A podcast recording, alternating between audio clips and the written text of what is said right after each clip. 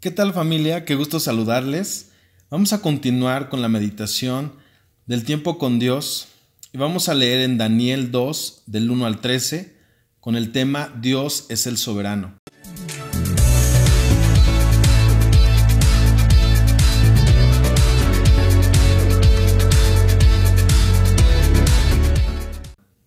En el segundo año del reinado de Nabucodonosor, tuvo Nabucodonosor sueños y se perturbó su espíritu y se le fue el sueño.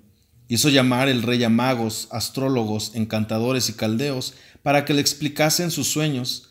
Vinieron pues y se presentaron delante del rey. Y el rey les dijo, He tenido un sueño y mi espíritu se ha perturbado por saber el sueño. Entonces hablaron los caldeos al rey en, en lengua aramea, Rey, para siempre vive. Di el sueño a tus siervos y te mostraremos la interpretación. Respondió el rey y dijo a los caldeos, El asunto lo olvidé. Si no me mostráis el sueño y su interpretación, seréis hechos pedazos y vuestras casas serán convertidas en muladares. Y si me mostráis el sueño y su interpretación, recibiréis de mí dones y favores y gran honra. Decidme pues el sueño y su interpretación. Respondieron por segunda vez y dijeron, Diga el rey el sueño a sus siervos y le mostraremos la interpretación. El rey respondió y dijo, Yo conozco ciertamente que vosotros ponéis dilaciones, porque veis que el asunto se me ha ido.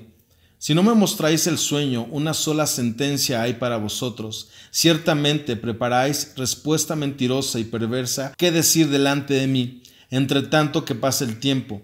Decidme pues el sueño para que yo sepa ¿Qué me podéis dar su interpretación? Los caldeos respondieron delante del rey y dijeron, No hay hombre sobre la tierra que pueda declarar el asunto del rey. Además de esto, ningún rey, príncipe ni señor preguntó cosa semejante a ningún mago, ni astrólogo, ni caldeo, porque el asunto que el rey demanda es difícil, y no hay quien lo pueda declarar al rey, salvo los dioses cuya morada no es con la carne.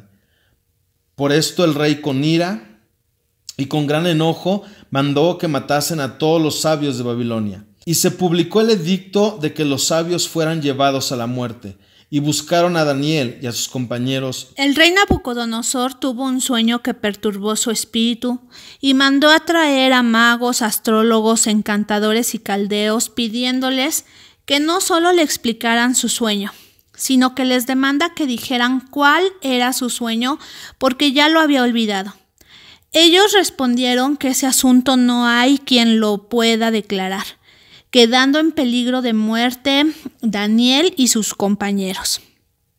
En esta historia vemos que los caldeos se estaban presentando ante un problema que nunca antes se habían enfrentado. Aquí podemos ver que donde el mundo ve un nuevo problema, nosotros debemos ver una nueva oportunidad para crecer y ser mejores para ser ensanchados en el espíritu, en nuestra fe y en visión. Vemos que lo que pide el rey es imposible para el hombre. Aún para los caldeos que eran los más especializados en conocimiento de astronomía y eran pronosticadores pero el Espíritu de Dios es superior a cualquier conocimiento humano por mayor que éste sea considerado. Dios habla y nos revela cosas a través de sueños. Vemos que a José el carpintero un ángel se, le apareció en sueños para darle instrucciones de huir a Egipto con María y el niño. También vemos a los sabios del oriente que presentaron regalos a Jesús, ellos fueron advertidos por sueños que no volvieran a Herodes. Estos son solo dos ejemplos, pero en la Biblia podemos encontrar muchos más.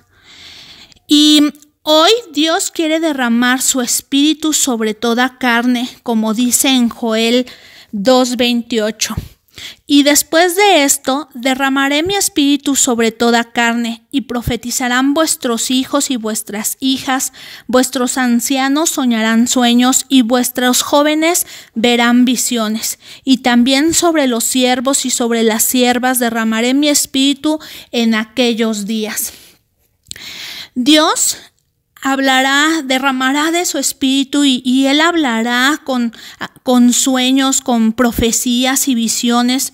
usando y uniendo a todas las generaciones en estos tiempos, tanto grandes como pequeños. Hola, les quiero compartir un sueño que Dios me dio hace unos meses. Estaba jugando con una amiga en la escuela cuando volteé a ver el cielo y vi muchos pajaritos formando la figura de una paloma.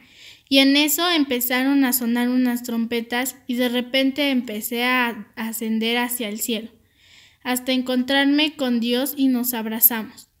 Cuando me desperté se lo conté a mis papás y oramos para que Dios me diera una interpretación, y su respuesta fue que Él me estaba mostrando su segunda venida y que debemos estar listos. Iglesia, Dios nos habla a través de los sueños, de la profecía y de las visiones, con el propósito de abrir conexiones para hablar de lo eterno con su pueblo, con su iglesia, y así revelarnos su gloria. Padre, te pedimos que tú derrames de tu espíritu sobre toda carne.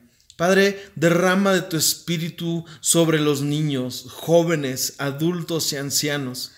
Pedimos que desates de tu espíritu de un espíritu de profecía, que vengan sueños y visiones, así como con su interpretación.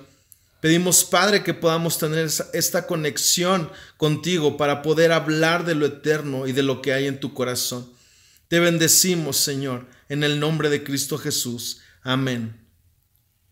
Familia, que tengan un excelente inicio de semana. Les mandamos un gran abrazo. Que Dios los bendiga.